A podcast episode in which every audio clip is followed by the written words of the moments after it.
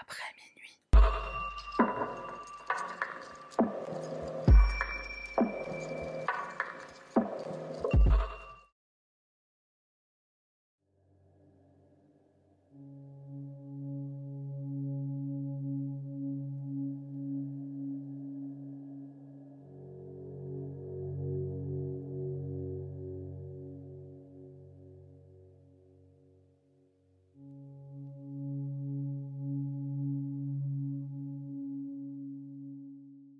Salutations, moi c'est Sarah, bienvenue sur ma chaîne, on y va sans plus tarder. Ce soir c'est l'affaire Devon Erickson, alors il y a énormément de personnes qui m'ont envoyé des messages pour me demander de traiter cette affaire. Alors ça commence dans la ville de Highlands Ranch dans le Colorado, c'est une ville qui se situe juste au sud de Denver.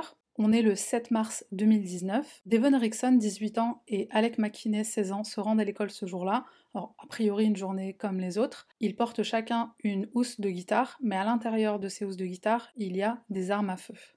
Le matin des événements, Devon est en classe, puis il, dit qu'il se sent pas très bien, donc il va d'abord aux toilettes, il vomit, ensuite il va à l'infirmerie, il y reste quelques temps. Quand il est à l'infirmerie, il envoie un message Snapchat à Alec en lui disant de sortir de classe. Alec ne lui répond pas tout de suite, donc Devon lui envoie un autre message pour lui dire je ne ferai pas ça tout seul. Alec finit par lui répondre et lui dit on a tout planifié, on a tout organisé, et Alec lui dit on y va maintenant. Devon retourne en classe, donc il arrive en cours de littérature britannique, il est un peu en retard puisqu'il était à l'infirmerie. Les élèves sont en train de visionner un film, donc Devon entre dans la salle de classe, il ferme la porte derrière lui, il va à l'arrière de la pièce, il sort une arme à feu et il dit que personne ne bouge. Un des élèves qui s'appelle Kendrick Castillo se jette immédiatement sur lui, ce qui va donner l'opportunité à ses camarades de se cacher sous leur bureau ou de s'échapper et de sortir de la salle de classe. Kendrick va recevoir une balle dans la poitrine et à ce moment-là, il y a deux autres élèves, Brendan et Joshua, qui vont se jeter sur Devon à leur tour et qui vont le neutraliser. Joshua recevra une balle dans la jambe et dans la hanche et Brendan ne sera pas touché. Alec, on ne sait pas exactement où il est dans l'école, ce qu'on sait c'est qu'il va blesser 8 élèves. Pendant que la police est en chemin, il y a un tweet qui circule et qui prévient la population locale d'éviter la zone de cette école. Il y a également des ambulances qui sont dépêchées et des bus scolaires pour évacuer les élèves et le personnel de l'école. À l'intérieur de l'école, on entend un message qui passe euh, constamment et qui prévient que l'école est en état d'urgence, les lumières sont éteintes. Je suis pas certaine que ce genre de procédure existe dans les écoles françaises ou même européennes. Je pense que les lumières éteintes, c'est tout simplement pour que le tireur ou les tireurs ne puissent pas voir les personnes, ne puissent pas voir les gens et donc ne pas leur tirer dessus. Évidemment, il y a des appels au 911 qui sont passés, donc autant par des étudiants que par les membres du personnel. Certains élèves envoient des messages à leurs parents, dont une jeune fille notamment qui envoie un message à sa mère où elle lui dit je t'aime, puis elle ne répond pas pendant quelques minutes, et là sa mère est paniquée et elle lui dit J'espère que tout va bien, dis-moi que tout va bien, sinon je vais paniquer. Et du coup, les fusillades dans les écoles aux États-Unis, c'est quelque chose de tellement. Euh, c'est pas fréquent, mais c'est quelque chose qui est assez récurrent, disons. Donc, euh, cette maman-là, je pense que comme n'importe quel parent d'élève, en recevant ce genre de message et pas avoir de réponse pendant les quelques minutes qui suivent, euh, son cœur s'est arrêté. Je pense que n'importe quel parent à sa place aurait eu la même réaction. Il se trouve que la jeune fille qui a envoyé ce message sa mère, donc euh, elle finit par sortir de sa classe et elle voit une, comme une coulée de sang par terre, puis elle la suit du regard et là elle aperçoit des policiers qui sont en train d'arrêter de neutraliser un étudiant, il s'agit de Devon Erickson et c'était son ex-petite amie. Au départ, les policiers, quand ils arrivent devant l'école, ils ont du mal à entrer et je pense que c'est à cause de l'état d'urgence. Je crois qu'il y a automatiquement les portes qui se verrouillent. Donc ça, c'était le premier obstacle. Et une fois qu'ils sont à l'intérieur, ils ont du mal à identifier le tireur. Ils savent même pas au départ qu'il y en a deux. On leur dit qu'il a les cheveux roses, puis on leur dit qu'il a cheveux violets, puis on leur dit qu'il a euh, un haut à capuche avec écrit Nirvana dessus. C'est vraiment euh, chaotique et très confus. Dans cette école, il y a des agents de sécurité qui ne sont pas armés, mais il se trouve que l'un d'entre eux avait une arme sur lui ce jour-là, et par accident, il a tiré sur deux étudiants, deux élèves. En fait, dans le chaos de la situation, il a vu quelqu'un avec une arme à feu, en fait, il s'agissait d'un policier, mais il ne le savait pas, donc il a tiré, et par accident, ça a touché euh, deux étudiants dans une salle de classe qui était juste à côté. C'est des agents de sécurité qui ont réussi à neutraliser Alec, et c'est les policiers qui ont arrêté Devon. Faut savoir qu'aux États-Unis, il y a une loi qui empêche d'être en possession d'une arme à feu au sein d'une école, et du coup, cet agent de sécurité, il n'était pas censé l'avoir sur lui. Mais au final, il a été décidé qu'il n'y aurait pas de poursuite judiciaire, tout simplement parce que d'une, il a contribué à l'arrestation d'Alec McKinney, donc il a forcément sauvé certaines vies ce jour-là, et il a aussi été déterminé que ses actions étaient en concordance avec une autre loi qui stipule que si on est dans une situation face à laquelle on estime qu'il y a un réel danger de mort ou de blessure très grave, on a la possibilité d'utiliser la force, quitte à même ce que euh, tue la personne qui est à la source euh, de ce danger. La fusillade va durer environ 20 minutes, 8 personnes sont blessées au total, c'est uniquement des élèves, des étudiants, deux sont en état critique, ils vont être tous transportés à l'hôpital et tout le monde va survivre. Par contre, Kendrick, qui est l'élève qui a sauté sur Devon en premier et qui a reçu une balle dans la poitrine, va mourir de ses blessures, va mourir de cette blessure dans sa salle de classe. Kendrick est décrit par sa famille et par ses amis comme une personne très intelligente, quelqu'un de très aimant. Il était passionné de technologie, il avait même remporté quelques récompenses quand il avait participé à des concours sur la robotique. Il rêvait de travailler pour la NASA, et trois jours après la tragédie, il allait recevoir son, diplôme, l'équivalent du, baccalauréat. Il a l'air d'être euh, plutôt proche de sa famille, particulièrement son père. Son père dit que c'était euh, un bon garçon, qu'il avait été élevé avec euh, des bonnes valeurs, qu'il aimait les autres et qu'il prenait soin des autres. Because of what he did, others are alive, and I thank God for that. I love him, and he's a hero. He always will be. It's no surprise. That if danger was facing him, he would approach it. He was extraordinary. Nothing can beat love. Nothing. You know, if you spend your time with your kids and you teach them that, you know, you'll have done your job well. That's all I want people to know. Sa mère, malheureusement, dira qu'elle attend toujours qu'il rentre à la maison. Tout le monde dans sa famille est bien sûr dévasté. Pendant le procès, le père de Kendrick dira aussi que Alec, puisque Alec a beaucoup pleuré pendant le procès, et il dira que pour lui c'est des larmes de crocodile. Il estime que Alec est un monstre. Tu m'as pris quelque chose qui est irremplaçable, je ne serai jamais en paix. Personne ne peut comprendre ma douleur et personne ne peut m'enlever cette douleur, elle est éternelle. Il précisera aussi quelque chose d'important, c'est qu'il estime que des capacités mentales diminuées, enfin il l'a formulé comme ça, bah c'est pas ce qui s'est passé ce jour-là. Ce qu'il veut dire par là, c'est que même si une personne a des problèmes d'ordre psychologique, c'est pas ce qui devrait permettre qu'on leur pardonne d'avoir tué quelqu'un. Et il ajoutera que ce crime était organisé et bien orchestré et que ces deux tueurs sont des monstres. Je reviendrai un petit peu plus en détail sur euh, le côté trouble psychologique. Le 15 mai, donc quelques jours après la tragédie, environ 2000 personnes se sont réunies dans le gymnase de l'école pour honorer la mémoire de Kendrick. Et à un moment donné, il y a un officier de police, alors il me semble que c'était un officier de police, qui s'est exprimé et il a commencé à parler du port d'armes, de la législation autour du port d'armes, etc. Alors il y a plein de personnes qui se sont levées et qui sont parties et qui étaient tout simplement outrées du fait que bah, eux étaient là pour honorer la mémoire de ce héros de Kendrick. Eux, ils sont là, ils sont en train de parler de politique, c'était juste euh, pas le moment de, faire ça. Donc il y a plein de personnes qui se sont levées et qui sont parties. They turned us into politics about gun control when we came here to respect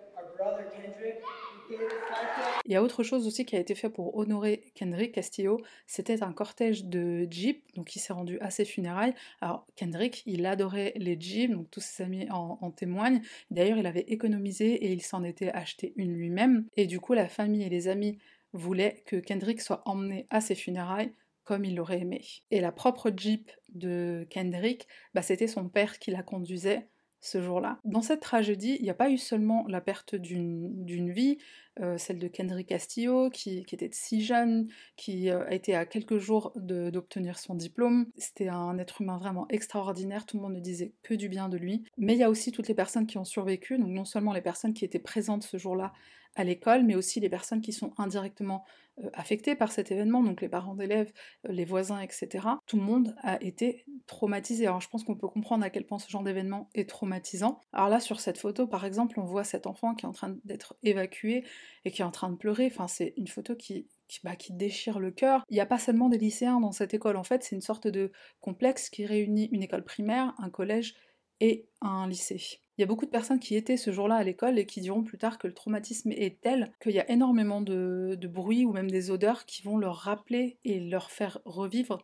cet événement. Et le pire dans cette histoire, c'est que bah, malheureusement, il y a eu une autre fusillade au mois de mars de cette année, donc le mois dernier. Alors c'était pas dans une école, certes, c'était dans, un, dans une petite supérette, je crois, il y a eu 10 victimes. L'événement a été diffusé en plus en live sur Facebook, je crois, par le, tueur. je me suis pas trop penchée sur la question, mais du coup, bah, ça a rouvert une blessure qui est même pas encore, euh, qui est même pas encore refermée pour toutes les personnes qui ont été impliquées dans la fusillade dont il est question dans cette vidéo. Le père de Kendrick s'est exprimé à nouveau pour ces personnes-là qui sont en train de vivre cette tragédie, et il a dit que quand le tireur survit, parce que des fois le tireur, bah, il se suicide à la fin, la perte d'un être cher, c'est que le début, et ce qui veut dire par là, c'est que le procès va durer une éternité, et que les familles des victimes vont être forcées de perpétuellement revivre ce traumatisme encore et encore, un cauchemar qui dure sur des années. Qui sont les tireurs. Alors je sais pas si certains le savaient ou pas, parce que toutes les personnes qui m'ont demandé de traiter de cette vidéo m'ont demandé l'affaire Devon Erickson, mais en fait il y a deux tireurs. On va commencer par Devon Erickson. Alors il est né en 2001 dans le Colorado, il habite avec ses parents et sa sœur, il n'a pas de casier judiciaire, a priori c'est un adolescent tout ce qu'il y a de plus normal. D'après son contenu sur les réseaux sociaux, alors c'est quelqu'un qui aime les hamburgers, le skateboarding, le paintball, il déteste les chrétiens à cause de l'homophobie, d'après ses dires. Il déteste Trump, il adore Obama, il rêve de devenir acteur. En fait, il a joué dans deux pièces de théâtre, c'était des petites productions locales, et il y a pris goût. Il a même envoyé son CV à Walking Dead dans l'espoir d'être dans la saison 5. Il aime aussi jouer de la guitare, alors dans le clip qu'on a vu au début, c'est lui qui était en train de chanter, et d'après mes trouvailles, il est euh, chanteur et il est aussi guitariste dans un groupe de rock. A posteriori, il y a juste un truc qui était peut-être un peu bizarre. Un de ses likes Facebook, c'était une page sur les AK-47. Bon, Devon a l'air de plutôt bien s'entendre avec sa mère. Sur un post Facebook, un jour il écrit Bonne fête des mères à la meilleure maman du monde. Tu as toujours été là pour moi, même quand j'éprouve des difficultés.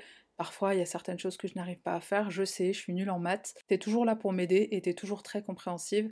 Je t'aime, maman. L'enquête révélera que quand Devon s'est fait arrêter, il avait le mot God, Dieu, euh, écrit sur sa poitrine. je crois que c'était pas un tatouage, je crois que c'est juste lui qui l'avait écrit comme ça. La police va évidemment se rendre à son domicile afin de fouiller la maison, et dans le placard de ses parents, ils ont trouvé écrit sur le mur, avec du vernis à ongles, il me semble, les voix ont gagné. La voiture de sa mère a été remorquée pour faire des analyses et aussi pour chercher s'il n'y avait pas une bombe à l'intérieur. Je sais pas pourquoi une bombe en particulier, mais bon, c'est ce qui s'est passé. Sur la voiture, ils ont trouvé des tags. Alors, il y avait un pentagramme, il y avait écrit 666 et il y avait aussi F Society. Si tu connais la série Mr. Robot, bah, tu sais probablement ce que ça veut dire. Si tu ne l'as pas vu, ça veut dire Fun Society, mais ça veut aussi dire F Society. Bah, faut, faut regarder la série pour comprendre, et je t'invite à le faire parce qu'elle est vraiment cool. Et au passage, je précise que c'est absolument pas une série qui fait la promotion de la violence ou du meurtre ou quoi que ce soit. C'est pas du tout une série qui est violente, c'est l'histoire d'un groupe de hackers dont le leader s'appelle Mr. Robot, en gros, voilà un peu comme euh, les Anonymous qui s'attaquent euh, au, capitalisme. Quoi. Il y a quand même un parallèle que j'ai trouvé intéressant avec le personnage principal de cette série qui s'appelle Elliot. Elliot est un addict, c'est un drogué qui souffre d'anxiété, de dépression, d'hallucination et de paranoïa j'ai trouvé que c'était intéressant. Concernant la fusillade, quand Devon sera interrogé par la police, il dira que c'est Alec qui était derrière tout ça, c'est lui qui en a eu l'idée, et lui n'a fait que le suivre. Visiblement, Alec lui aurait envoyé un message sur Snapchat en lui disant ce jour-là de ne pas venir à l'école, c'est absolument pas logique, ça n'a absolument aucun sens. Pour deux raisons. La première, c'est que c'est Devon qui a fourni les armes. En fait, ils sont allés, il me semble que c'était à leur pause déjeuner, ils sont rentrés, ils sont allés chez Devon, tous les deux, donc Alec et, Devon. Ses parents ont un coffre-fort dans lequel il y a des armes à feu, ils ont pris une hache, ils l'ont ouvert et ils ont récupéré les armes. La deuxième raison, c'est que Devon a fait partie de l'organisation de cette fusillade. Ils se sont tous les deux mis d'accord sur comment ça allait se passer, ils ont même décidé quelle entrée ils allaient utiliser, parce que comme je le disais, c'est une même école où il y a trois écoles, donc il y a différentes entrées, et un des deux, alors je sais pas lequel, mais un des deux a eu l'idée de passer par le collège, parce qu'il n'y a pas de détecteur de métaux, donc c'est par là qu'ils ont pu apporter leurs armes à feu. A priori, le plan, au départ, c'était que Devon soit une sorte de garde et il avait pour tâche de surveiller les sorties et de dire à tout le monde de ne pas bouger et de ne pas sortir. C'est pas ce qui s'est passé, ça de toute façon, c'est uniquement ce que Devon dit et je pense que c'était uniquement pour minimiser le rôle qu'il a joué dans la fusillade, dans ce qui s'est passé, et c'était aussi pour crédibiliser un peu euh, ces dires selon lesquels la mort de Kendrick était accidentelle, qu'il n'avait pas l'intention de lui tirer dessus, puisque son rôle n'avait pas été déterminé euh, comme, tireur, comme tueur. Il devait juste être euh, surveillant des portes, enfin surveiller les portes. Devon dira aussi à la police que quand Brendan et Joshua se sont jetés sur lui pour le neutraliser, il s'est vite laissé faire, il a tout de suite donné son arme, il s'est rendu très facilement. Brendan et Joshua diront que c'est absolument pas ce qui s'est passé. Non seulement il est en train de viser la tête de ses camarades, mais en plus, quand ils sont venus pour le neutraliser, il s'est pas laissé faire, il s'est débattu. Si Kendrick ne s'était pas pris une balle dans la poitrine ce qui a donné l'opportunité à ses camarades de le neutraliser, Devon aurait probablement tué d'autres personnes, même s'il dit qu'il n'avait l'intention de tuer personne. Tu te pointes dans une école avec des armes à feu et t'as l'intention de tuer personne. Ok, c'était quoi le projet en fait? Alors Devon prétendra qu'il a tiré une seule fois et qu'il a tout de suite regretté, et c'est pour ça qu'il s'est rendu très facilement. Bon, ça c'est du bullshit, on le sait. Il insiste sur le fait que c'était pas son idée, qu'on l'a forcé, et il dira même que Alec l'a forcé et l'a menacé de le tuer avec une hache s'il refusait de participer. En racontant ce qui s'est passé en détail toute cette journée-là, Devon expliquera aux enquêteurs, à la police, quand ils sont allés à son domicile pour récupérer les armes, ils ont bu de la vodka et ils ont pris de la cocaïne. Alors ça, c'est quelque chose qui est plutôt pas courant dans les fusillades, en tout cas quand c'est des fusillades qui sont organisées, qui sont préparées à l'avance. En général, le tireur ou les tireurs ont envie d'avoir la tête claire, les idées claires et d'être hyper concentrés. Par rapport à Devon et le fait que ce soit quelqu'un qui utilisait de la drogue ou pas, ça c'est quelque chose qui était pas clair. Ce qui est sûr et ce que lui a confirmé, c'est qu'il en a consommé le jour des événements, mais est-ce que c'était une habitude qu'il avait déjà avant? C'est pas clair. Par rapport à un éventuel trouble psychologique, alors là encore une fois, c'est pareil,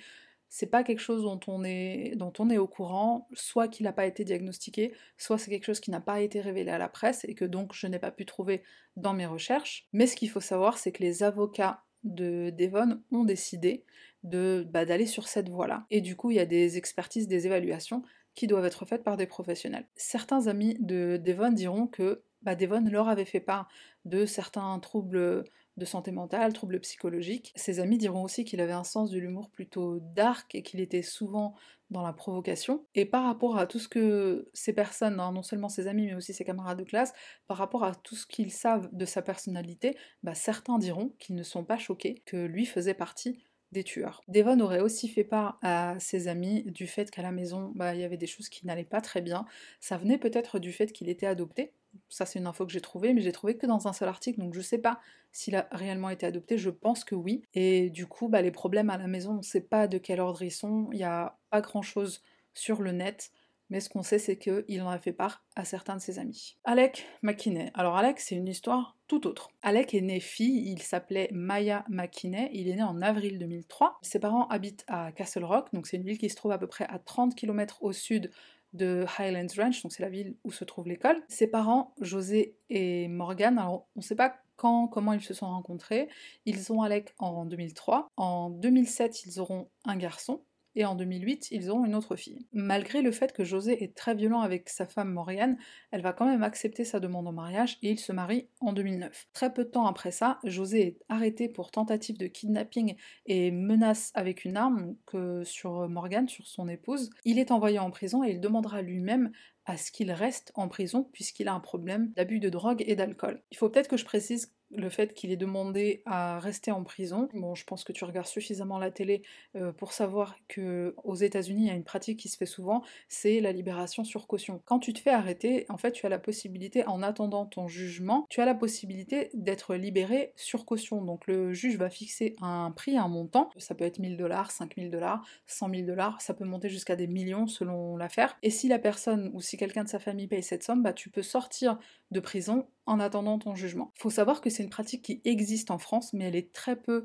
connue. Enfin, du coup, les gens souvent ne savent pas que ça existe, et c'est tout simplement parce que bah, c'est pas courant, ça ne se fait pas, enfin, ça se fait très peu, et quand bien même il y aurait cette possibilité-là, la procédure est tellement longue et tellement euh, relou que bah, c'est pas quelque chose qui se fait en France du coup. Pendant que José est en prison, Morgane fait la demande de garde exclusive de leurs trois enfants et elle l'obtiendra. José va passer 15 mois en prison avant d'être déporté au Mexique puisqu'il n'a pas les papiers. Morgane fera ensuite une demande de divorce en 2014 et celle-ci lui sera accordée en 2015. José, d'une façon ou d'une autre, il arrive à revenir aux États-Unis, il est à nouveau déporté, et au total, il va être déporté, il va se faire déporter au Mexique trois fois. Alors, faut savoir que Alec, au cours de sa vie, il aura non seulement des problèmes d'ordre psychologique, et aussi des problèmes d'addiction. C'est peut-être lié au fait que son père était très souvent absent, qu'il avait un casier judiciaire, il était aussi témoin de la violence de son père envers sa mère à la maison, et par-dessus le marché, puisqu'il est transgenre, donc il est né fille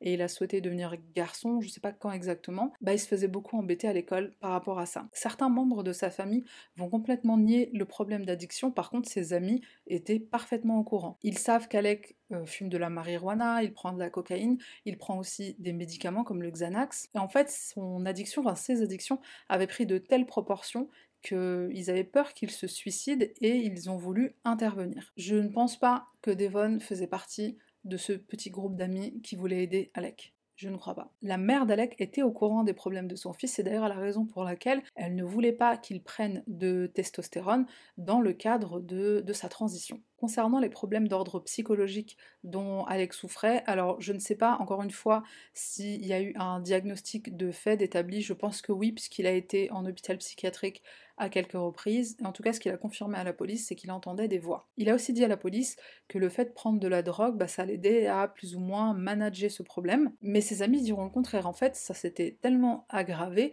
qu'ils avaient eu envie justement d'intervenir. Ses amis ont confirmé le fait qu'Alec leur avait avoué qu'il entendait des voix, qu'il avait des hallucinations et que parfois il avait des pensées, mais qui n'étaient pas les siennes. Un article a fait mention du fait que Alec prenait des médicaments, donc il suivait un traitement par rapport aux voix qu'il entendait, et qu'à un moment ça allait mieux, mais il a décidé un jour d'arrêter de prendre ses médicaments parce qu'il voulait que les voix reviennent pour qu'il ne se sente pas seul. Donc comme je le disais, Alec a fait quelques séjours en hôpital psychiatrique à cause des voix qu'il entendait, mais aussi à cause de son automutilation. À un moment donné, il avait commencé à se couper, un ami dira plus tard que ça pouvait aller des chevilles jusqu'aux épaules. Il avait des coupures euh, vraiment un peu partout sur le corps. Alec expliquera aussi que les voix dans sa tête lui disaient de se couper et de se couper de plus en plus en profondeur parce que c'était quelqu'un de mauvais, c'était pas une bonne personne, il était comme son père et il méritait de mourir. Certaines de ces coupures étaient même tellement profondes qu'il aurait fallu les, recoudre, hein, faire des points de suture, mais Alec refusait toujours d'aller à l'hôpital parce qu'il ne voulait pas que sa mère soit au courant. Bon, évidemment, elle a fini par le savoir. Lors de son interrogatoire, Alec révélera aussi à la police qu'il a des pensées suicidaires depuis l'âge de 12 ans. Après la fusillade, son intention c'était de se suicider, et d'ailleurs sur les caméras de surveillance de l'école, on le voit à un moment qui pointe l'arme sur sa tempe. Il expliquera que petit à petit, ses pensées suicidaires se sont transformées en pensées meurtrières. En tout cas, c'est doucement devenu un désir de vouloir blesser les autres comme les autres l'avaient blessé lui. Il y a un incident qui a été mentionné à la police par un des amis d'Alec, et c'est un incident où euh, il était question de médicaments. Un jour, Alec a donné du Xanax à une amie. Enfin, il a une notion bizarre de l'amitié, mais du coup, il lui a donné du Xanax, elle a fait une overdose, mais elle a survécu. Et ça, ça a valu que Alex soit pas vraiment incarcéré. En fait, c'était un, genre de centre euh, de détention pour mineurs, mais c'était pas vraiment un centre de détention. C'est une sorte de centre dans lequel des jeunes qui font bah, des bêtises un peu comme ça euh, vont suivre un traitement, suivre une thérapie, et on les aide aussi à se débarrasser de leur addiction. Et justement, en fait, ce centre, il a pour vocation d'éviter que les jeunes entre dans le système euh, judiciaire et carcéral. Donc dans ce centre, Alec suit une thérapie, il prend aussi un traitement pour ses addictions, pour l'aider à se débarrasser de son addiction, de ses addictions, mais il a raconté plus tard à son petit ami qu'il avait trouvé un moyen de déjouer le système parce que dans ce centre on leur faisait des tests d'urine. Comme Alec est transgenre, quand il allait dans la pièce pour euh, bah, donner son échantillon d'urine, l'officier, qui était un homme, n'avait pas le droit d'être à l'intérieur de la pièce, donc il en profitait pour échanger les échantillons. Alors je pense que c'est un autre adolescent du centre qui du coup lui donnait un échantillon d'urine euh, clean, et visiblement il se serait jamais fait prendre. Il faut savoir que Alec et Devon se sont rencontrés seulement quelques mois avant la fusillade. Ils se sont très vite attachés, ils sont vite devenus amis. Alec dira qu'ils prenaient de la drogue ensemble. À ma connaissance, c'est pas quelque chose que Devon a confirmé. Alec confirme que c'est bien lui qui a eu l'idée de la fusillade. Il en a parlé avec Devon, ils ont commencé à organiser tout ça, et tout ça leur a pris seulement quelques semaines, puis ils sont passés à l'action. J'ai trouvé ça quand même un peu bizarre, le fait que Devon, en apparence, il avait une vie de famille euh, plutôt normale, il s'entendait bien avec euh, sa mère, il avait certes un sens de l'humour euh, un peu dark, il était un peu sarcastique et tout, mais rien de, rien de bizarre. Mais le fait que lui soit un des tireurs, ça n'a pas trop choqué certains de ses camarades de classe. Par contre, Alec, qui était suicidaire, qui prenait de la drogue, qui prenait des médicaments, qui s'automutilait, euh, lui, ça a choqué tout le monde. Il y a beaucoup de personnes qui ont témoigné et qui ont dit par rapport à Alec qu'ils s'attendaient à tout sauf à ça. Le procès d'Alec McKinney commence en février 2020. Il plaidera coupable en espérant pouvoir un jour être libéré. Parmi les chefs d'inculpation, on trouve meurtre au premier degré, conspiration à commettre un meurtre, possession d'une arme à feu au sein d'un établissement scolaire, ce qui est interdit, euh, possession d'une arme à feu par un mineur, et ça c'est seulement pour citer quelques-uns parmi les 17. La grande question évidemment c'est pourquoi? Pourquoi il s'est passé ce qui s'est passé? Pendant son interrogatoire et aussi au procès, Alec expliquera que c'était pas par rapport à, son père qui était absent, c'était pas par rapport aux disputes de ses parents, en fait il voulait se venger. Certains de ses camarades d'école se moquaient beaucoup de lui, ils refusaient de lui parler comme à un garçon. Certains sont même allés jusqu'à dire qu'ils étaient dégoûtés du fait qu'il soit transgenre et qu'ils le détestaient. Pendant le procès, Alec dira Je voulais qu'il souffre et je voulais qu'il soit traumatisé comme moi j'ai été traumatisée dans ma vie. La STEM School, donc l'école STEM, ça a été la pire expérience de ma vie. J'étais entourée par des personnes négatives qui ne faisaient que parler de suicide. Il admettra qu'il a manipulé Devon, parce que euh, bah, c'était très facile, il dira que c'était juste un imbécile qui a euh, très vite sauté sur l'occasion. Euh, c'est une amitié quand même particulière. Hein. Alex s'excusera pendant le procès à la famille Castillo, donc la famille de Kendrick, l'élève qui est décédé. Il dira qu'il regrette ce qu'il a fait, il s'excusera aussi auprès de ses camarades d'école, auprès du personnel de l'école, ainsi qu'à toutes les personnes qui ont été affectées indirectement par cette tragédie. Il encouragera aussi tous les enfants, adolescents qui sont dans cette même situation à se faire aider. Il dira si quelqu'un a pour projet d'organiser une fusillade dans une école, faites-vous aider. Je sais que la douleur que j'ai causée est beaucoup trop lourde à porter pour qui que ce soit. Je ne mérite pas de clémence ou de pardon, je ne veux pas une sentence faible. La famille d'Alec est présente au tribunal, sa mère témoignera et elle dira qu'elle ne comprend pas pourquoi il s'est passé ce qu'il s'est passé. Elle commencera aussi à s'excuser à la famille Castillo en leur disant J'aimerais vous dire à quel point je suis désolée. Et là, la famille Castillo, bah, ils sont sortis de la salle d'audience, ils n'avaient pas envie d'écouter ce qu'elle avait à dire. Elle suppliera le juge de faire preuve de clémence, elle demandera à la cour de prendre en considération le jeune âge de son fils, même si elle dit que certes ça n'excuse pas, mais elle espère vraiment que la cour fera preuve de clémence. Elle s'adressera aussi directement à son fils et elle lui dira Tu peux réparer ce que tu as fait, je t'aimerai toujours. En juillet de la même année, donc en juillet 2020, Alec McKinney a été condamné à la prison plus 38 ans, sans la possibilité de libération conditionnelle pendant 20 ans. Par rapport au fait que Alec soit transgenre, il y a eu le problème de où est-ce qu'il va être incarcéré, et il a été décidé qu'il serait dans l'aile masculine de la prison, mais qu'il aurait sa propre cellule. Bon, cette partie, elle est un petit peu perturbante, moi elle m'a un petit peu perturbée. Il y a eu un hashtag qui a commencé à circuler sur les réseaux sociaux, notamment sur Twitter, libérer Alec McKinney.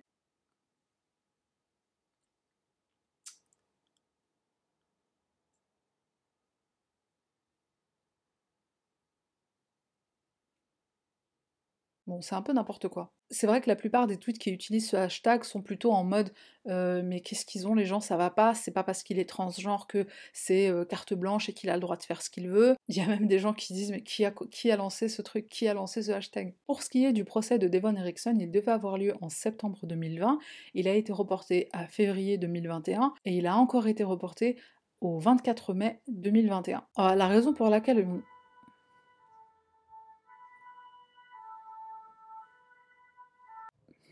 Il y a des bus encore à ce tour-ci? Je croyais qu'on était confinés. La raison pour laquelle le procès n'arrête pas d'être reporté, c'est parce que la défense, comme j'avais expliqué, ils demandent à ce qu'il y ait une évaluation euh, psychologique de leur client, donc de Devon, et ils veulent que bah, ce soit fait. Euh, donc on attend. Devon Rickson plaide non coupable, alors que c'est lui quand même qui a tiré euh, la balle fatale. Moi, ça m'énerve parce que c'est Devon qui a tué Kendrick, c'est pas Alex. Je pense qu'ils ont tous les deux leurs responsabilités et c'est très bien que Alec passe autant de temps en prison parce qu'il le mérite, mais Devon, euh, il est tout aussi responsable. Devon a confirmé à la police que Alec voulait se venger et il avait notamment une personne en particulier qu'il voulait confronter. Je dis confronter, mais je pense qu'il voulait dire tuer. La cerise sur le gâteau, c'est que Devon a dit à la police qu'il avait essayé de sauver autant de vies qu'il pouvait. Euh, je pense qu'il n'a pas la même définition que nous, que les gens normaux, de sauver autant de vies qu'il pouvait. Devon risque la prison à perpétuité sans possibilité de libération conditionnelle. Et j'espère que c'est ce qu'il aura. Il y a certains éléments que j'ai trouvés lors de mes recherches par rapport à cette fusillade qui sont quand même assez troublants. Dans un article Wikipédia, il y a une personne qui a fait un commentaire, alors on ne sait pas trop qui c'est. L'article en question, c'est les programmes anti-suicide sont implémentés pour aider à réduire les taux de suicide et les tueries dans les écoles, les fusillades dans les écoles. Il y a une personne qui a commenté est-ce qu'il fonctionne Donc en parlant de ces programmes, est-ce qu'il fonctionne On verra bien. Bon, c'est quand même bizarre. La police essaie toujours d'identifier euh, l'auteur de ce commentaire. Commentaire qui, je précise, a été posté 9 jours avant la fusillade. Il faut savoir aussi que 5 mois avant la fusillade, il y a un parent d'élève, alors on ne sait pas lequel, puisque la lettre a été envoyée anonymement au directeur de l'école. Et le parent en question a fait part de ses inquiétudes par rapport à l'environnement violent de l'école. Ce parent a mentionné le fait qu'il était au courant qu'il y avait euh, des problèmes d'agression sexuelle, des problèmes de drogue au sein de cette école, et que donc il était très inquiet. Il ou elle fait référence à la tuerie de Columbine en 1999. Je pense qu'on est tous au courant de ce qu'est la tuerie de Columbine. Je crois que c'est une des tueries euh, dans une école qui a été la plus médiatisée. Il faut savoir que Columbine se trouve aussi dans le Colorado et c'est à à peine deux heures de route de Highlands Ranch, de l'école euh, dont il est question aujourd'hui. Ce parent inquiet terminera sa lettre en disant que l'environnement au sein de cette école, c'est la tempête parfaite. Je sais pas si on dirait vraiment comme ça en français, que c'est la tempête parfaite, mais en gros, c'est juste que c'est euh, le, combo, la combinaison parfaite euh, pour une tragédie, pour ce genre de tragédie. Et du coup, c'est pour ça qu'il y a eu un parallèle qui a été fait avec Columbine. Et tant qu'on est sur Columbine, je précise juste que Columbine, c'est pas la première fusillade qui a eu lieu dans une école. Loin de là, la première référencée aux États-Unis, elle a eu lieu en 1800, je crois, 49. Les fusillades dans les écoles ou les armes à feu dans les écoles aux États-Unis, c'est quelque chose qui se fait depuis très longtemps. Ce qu'on appelle la Columbine Generation, donc c'est les générations qui ont suivi après 99, donc après la tuerie de Columbine, il y a eu comme un phénomène un peu de, de mode. Faut savoir quand même que ça reste rare. Les tueries dans les écoles, ça reste rare. Des fusillades aux États-Unis, il y en a tous les jours. Il y a plein d'études qui sont faites sur la question. Je me suis pas trop penchée dessus volontairement, puisque je pense qu'à un moment donné, je ferai une vidéo sur la tuerie de Columbine, et du coup, je parlerai de, ce phénomène-là de, de mode, entre guillemets, qui a suivi les événements de 1999. Je voudrais juste terminer cette vidéo avec les mots d'une amie de Kendrick qui s'est exprimé, qui a dit Kendrick est mort pour nous, alors il faut qu'on vive pour lui. Et j'ajoute aussi que le gouverneur du Colorado a posté un tweet dans lequel il dit Repose en paix, Kendrick, ta bravoure ne sera pas oubliée. Il a déclaré la journée du 7 mai comme la journée Kendrick Castillo dans tout l'État, et il a également renommé une partie de l'autoroute 470 en lui donnant le nom de Kendrick Castillo. Et voilà qui conclut cette vidéo. Merci d'être resté avec moi jusqu'à la fin. Comme d'habitude, si tu as une suggestion pour euh, une affaire, bah, n'hésite pas à la laisser en commentaire, sachant que j'ai déjà une petite liste, mais euh, je l'ajouterai à celle-ci. C'est tout pour moi et on se retrouve la semaine prochaine. Bye.